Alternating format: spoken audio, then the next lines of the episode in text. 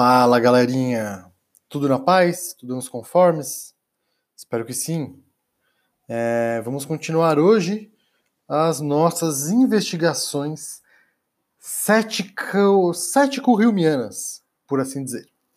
Vimos na aula passada como Hilme vai uh, uh, levar o empirismo a um grau extremado, por assim dizer. Ele vai partindo do pressuposto empirista de que todo conhecimento surge da experiência, uh, o Hume vai nos dizer que, bom, então todo conhecimento surge da experiência. Logo, todas as ideias que nós temos devem surgir da experiência. Se nós encontrarmos alguma ideia que não possa, uh, cuja origem não possa ser retraçada em alguma impressão, em alguma experiência, tanto externa, impressão dos sentidos perceptivos, quanto interna, impressão das paixões e das operações da mente, então essa ideia não existe, não se refere a nada que exista. Vimos aí então que hum, essas duas fontes da experiência, a experiência interna e a experiência externa, nos fornecem dois tipos de ideias. As ideias surgidas das relações de ideias, uh, cuja origem é a reflexão da mente sobre as impressões internas. Quando nós observamos uh, como nós estabelecemos relações e conexões entre as nossas ideias, criando certas ciências necessárias, obtidas por demonstração e que são necessárias porque não envolvem contradição. Porque o seu oposto seria impossível. Por exemplo, 1 mais 1 necessariamente igual a 2. É impossível que 1 mais 1 seja algo diferente de 2. As relações de ideias formam essas ciências necessárias, né? Por, justamente porque elas não se referem a nada que exista, a nada do, da esfera da, da, da experiência. É a partir da reflexão que a mente vai observar como a própria mente opera e assim criar as ideias de número, de figura geométrica e assim por diante. O outro tipo de ideias que surgem para a mente são aquelas baseadas nas questões de fato, da experiência externa, uh, baseadas então na percepção sensível. A gente observa coisas que existem fora da mente. E a gente encontra essa série de coisas que são de um jeito, mas poderiam ser de outro. É a repetição de experiências mais ou menos uniformes, mais ou menos semelhantes, que nos levam a, a, a criar o hábito de esperar que elas continuem se comportando da mesma forma. Como nós falamos já, uh, o exemplo da cerveja sem álcool. Até, ser, até a cerveja sem álcool ter sido criada, a gente esperava e até podia falar com necessidade que era um poder necessário da cerveja embebedar. Hoje em dia, a gente pode tomar cerveja sem ficar bêbado. A cerveja sem álcool. As questões de fato não envolvem contradição interna. A gente sempre pode imaginar, a nossa imaginação pode imaginar um resultado diferente, uma consequência diferente. Eu posso imaginar que, ao colocar a mão no fogo, eu sinta cócegas e não uma queimadura. O contrário das questões de fato é sempre possível. Por isso, em relação às questões de fato, a gente nunca tem necessidade, a gente tem, quando muito, probabilidade.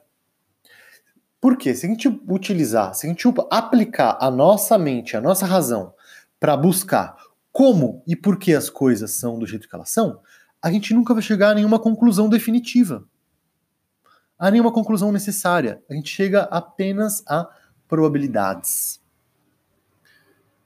para a gente chegar a essas probabilidades, a gente precisa da experiência externa. Um, vimos na, no episódio de podcast passado como as ideias, uh, uh, as diferentes ideias estão conectadas por meio de três princípios pelos quais a mente opera: o princípio da semelhança, o princípio da contiguidade e o princípio da causalidade. Qual é o princípio da semelhança? Bom, eu tenho a impressão hum, de vermelho, esférico, doce. A minha mente vai unificar todas essas, todas essas impressões em uma unidade, ao qual nós damos nome de maçã. Observo que há outro objeto com qualidades semelhantes. Vou juntar uma coisa com a outra, vou falar essas, esses dois objetos são maçãs. Eu estou, as minhas ideias estão por semelhança. Observo uma maçã aqui, a outra maçã ali, junto as duas e dou o nome de maçã, permitindo que eu me uh, refira a elas com o mesmo nome. A contiguidade é simplesmente uma coisa do lado da outra no espaço ou uma coisa depois da outra no tempo. A nossa mente, então, vai operar de forma a juntar a impressão do vermelho com a impressão da esfera, com a impressão do doce, com a impressão do, go, do, do, do som, com a impressão da textura, num único objeto, numa única unidade, ao qual posteriormente, por conta das relações de semelhança, nós daremos o nome de maçã. E por fim, a nossa mente opera a partir do princípio de causalidade. Uma coisa que vem depois da outra por uma conexão necessária.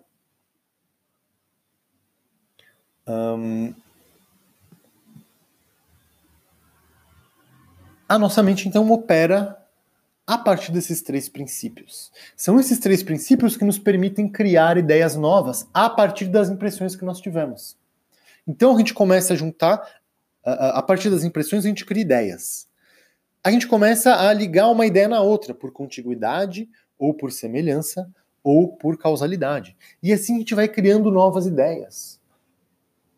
A gente vai criando ideias para além da esfera da experiência. Ora, uma vez que a origem do conhecimento está na experiência, ao proceder dessa forma, a mente cria ideias que não correspondem a nada.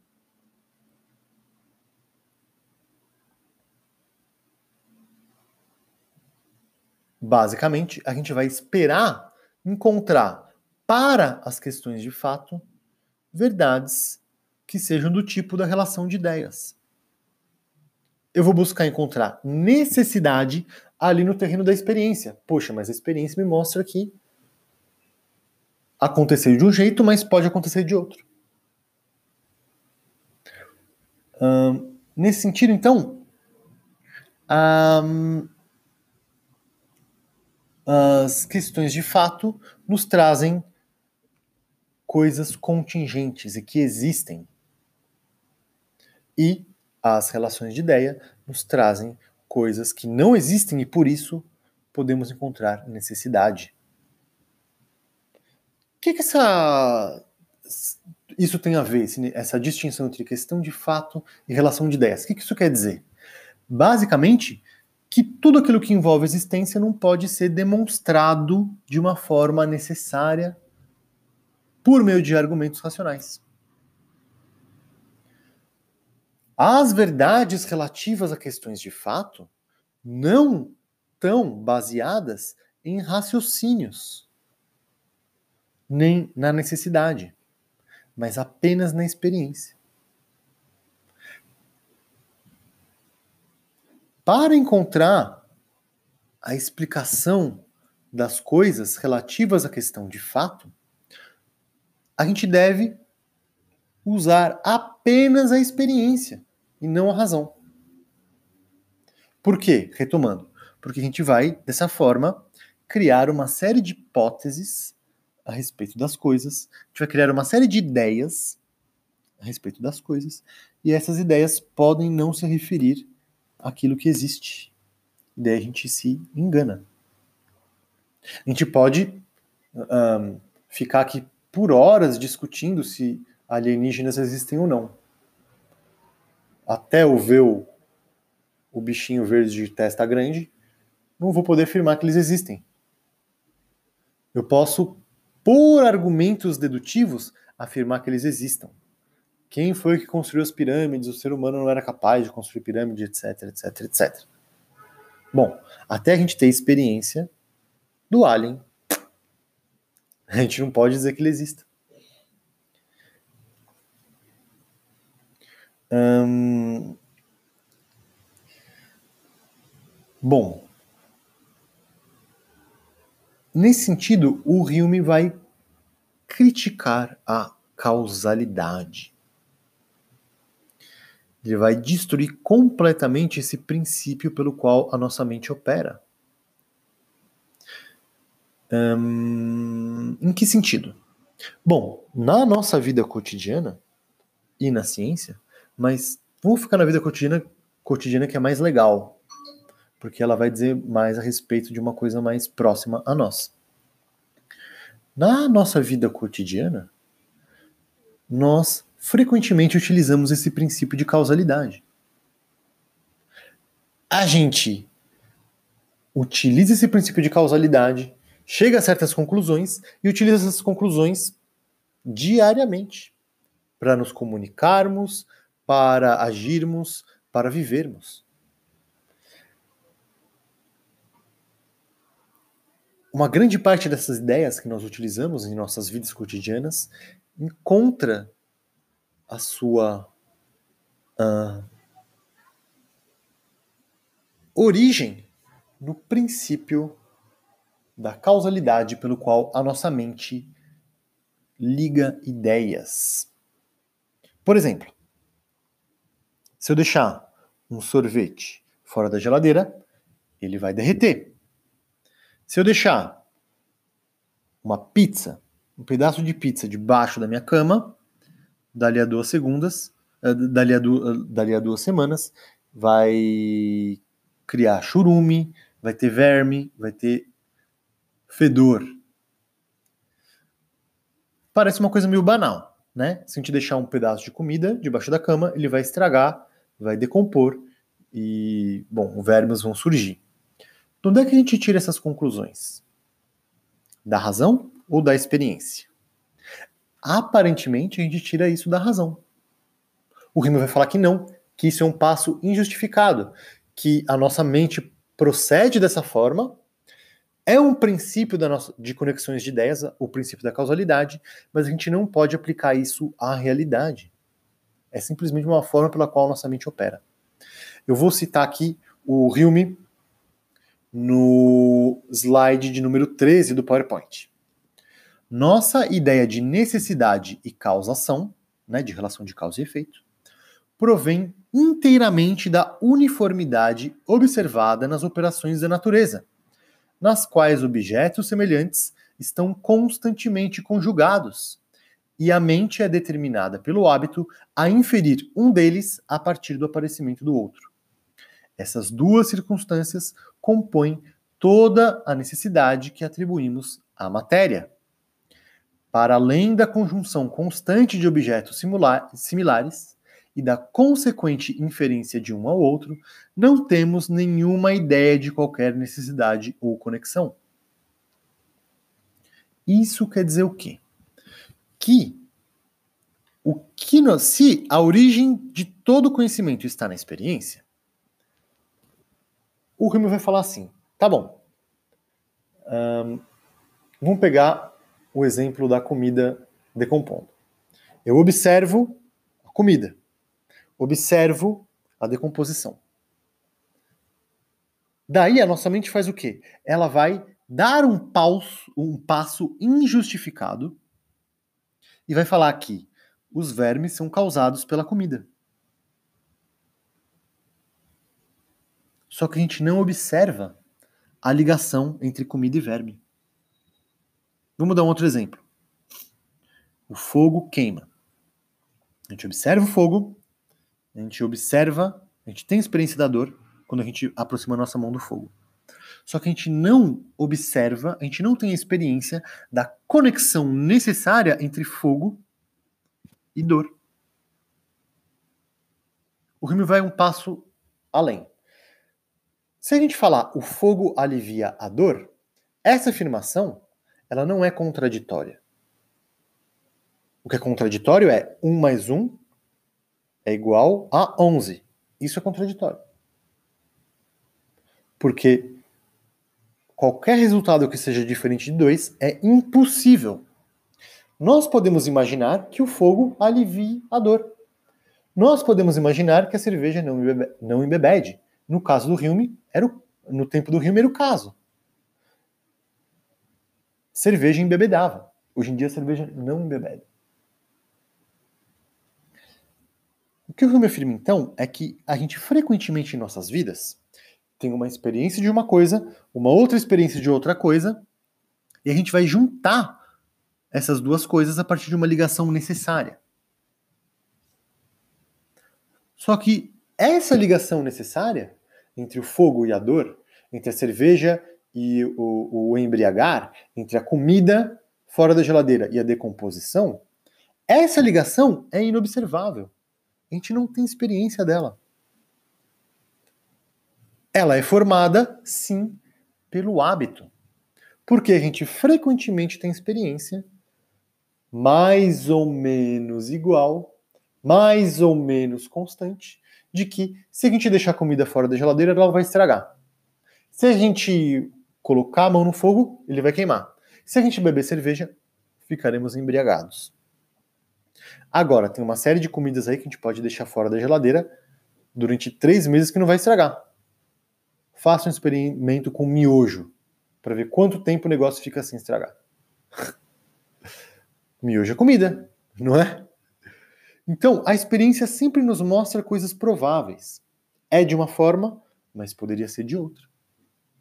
Acontece que uh, a gente tem sim experiências que são repetidas há uma certa constância na conjugação de uma coisa depois de outra. Fogo e dor, cerveja e, embriaga, e, e embriagar-se, e assim por diante. A gente observa essa constância. Essa repetição vai criar o quê? Vai criar o hábito de sempre que nós pensarmos em cerveja, a gente também pensar, poxa, vou me embriagar se eu beber. De que se eu pensar em colocar a mão no fogo, vem junto a ideia de queimadura e dor. Mas essa ligação entre que, é, fogo e queimadura barra dor, cerveja e embriagar-se, essa conexão ela encontra sua origem no hábito, na repetição de experiências, e não num raciocínio que vai demonstrar necessariamente que uma coisa segue da outra. Isso quer dizer o quê? Que a gente não pode deduzir a ideia de queimadura a partir da ideia de fogo.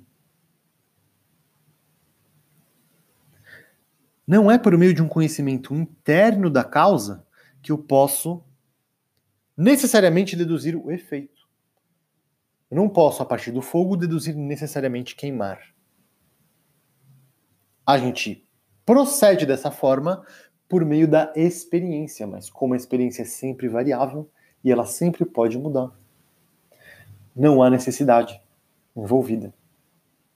Mas parece haver necessidade porque o hábito vai a partir da repetição de experiências constantes, mais ou menos iguais, mais ou menos uniformes, a gente vai criar o hábito de esperar queimadura quando a gente pensar em fogo.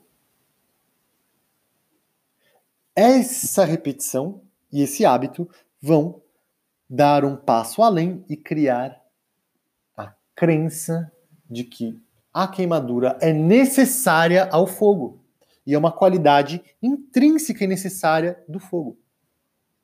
E que, portanto, nós podemos deduzir pela razão queimadura a partir de fogo. O Rumi vai falar assim: poxa, é verdade que a gente sabe que o fogo queima, mas a gente não sabe isso por meio de um raciocínio. A gente sabe isso por meio da experiência. E, da, e mais ainda, da repetição de experiências uh, constantes e mais ou menos uniformes. A origem, portanto, desse conhecimento que a partir do fogo a gente pode se queimar, não vem da razão, vem da experiência. E daí, retomando de novo, qual é a consequência disso? Bom, isso daí não implica necessidade. Pode ser que talvez o fogo um dia deixe de queimar. Parece uma coisa muito louca, né? Parece uma inversão completa. É uma inversão completa. Por quê? Porque a gente está tão habituado a esperar queimadura de fogo que a gente passa a pensar que é necessário que o fogo queime. A gente passa a pensar que é necessário que a cerveja embebede. Bom, mas o campo da experiência é sempre mutável, ele está sempre em transformação. Hoje em dia, há cerveja que não embebeda. Aí está. É nesse sentido que ele vai dizer que a gente não pode afirmar que o sol vai nascer amanhã. Porque a gente afirma que o sol vai nascer amanhã por conta de um acúmulo de experiências mais ou menos uniformes, mais ou menos iguais, que vai gerar o hábito de esperar o nascimento do sol a cada dia novo. Só que, e daí, a partir desse hábito, a gente vai dar um passo além, um passo em falso, que é um puro raciocínio, uh, uh, calcado aí no princípio mental da causalidade, calcado aí no princípio mental de associação de ideias uh, por meio do princípio da causalidade. E a gente vai falar que é necessário que o Sol nasça toda manhã. Mas o Remy vai falar, a gente não pode afirmar isso. Porque a origem desse conhecimento, o Sol vai nascer amanhã, não está na razão, está na experiência. A experiência é sempre variável, ela sempre pode mudar. Retomando então, para ficar mais claro, porque isso é um pouco difícil, né? O que é causalidade? Quando A acontece, B necessariamente acontece. Como é que eu sei que B necessariamente acontece? Porque há uma ligação de necessidade entre A e B. O Rio me dá o exemplo da bola de bilhar. Uma bola de bilhar uh, indo na direção de uma outra bola vai gerar um choque entre esses dois corpos e vai ter a consequência de uh, uh, fazer com que esses dois corpos se movam em direções a partir do ângulo de incidência, da velocidade, da densidade das bolas de bilhar, certo? O que, que a gente observa? A gente observa a primeira bola, a gente observa a segunda bola, a gente observa o choque de uma com a outra, mas a gente não observa a ligação necessária da trajetória da primeira e da segunda bolas após o choque. A gente só observa que elas seguem para lugares diferentes. É possível a gente imaginar que a primeira bola bata na segunda e volte? É possível imaginar que as duas bolas permaneçam imóveis quando elas se chocarem? É possível a gente imaginar que a segunda bola desapareça por completo ou que ela exploda? Ou que ambas explodam? É possível imaginar que ambas as bolas, ao se chocarem, vão se transformar em banana e maçã? É possível. Tudo isso é possível da gente imaginar. Então, vai dizer o Hume, como é que a gente pode encontrar uma conexão necessária entre uma coisa e outra? Se a nossa mente esquece a experiência, tira a experiência de, de jogo, e a gente ficar só a partir de raciocínios mentais, baseados no princípio mental de causalidade, eu posso imaginar uma série de coisas. Eu posso imaginar uma série de desdobramentos para o choque das duas bolas. Por que eu não tenho a experiência da conexão necessária entre aquilo que nós observamos depois do choque, de verdade, né? A gente não tem a experiência da observação dessa conexão necessária da trajetória, da trajetória das duas bolas, eu posso imaginar que elas sigam uma trajetória diferente. Eu posso imaginar que quando elas se chocam, elas explodem, que elas permanecem paradas, que elas desaparecem, que elas se transformam, que elas se transformem em cachorros tomando cerveja. E é porque eu posso imaginar essa série de desdobramentos possíveis que eu não vou encontrar uma conexão necessária que nos permita dizer com necessidade que as duas bolas de bilhar, quando incidirem com esse ângulo e com essa velocidade e com essa massa, uh, uh, necessariamente vão sempre na história da natureza e da existência, seguir essa mesma trajetória. Difícil, né?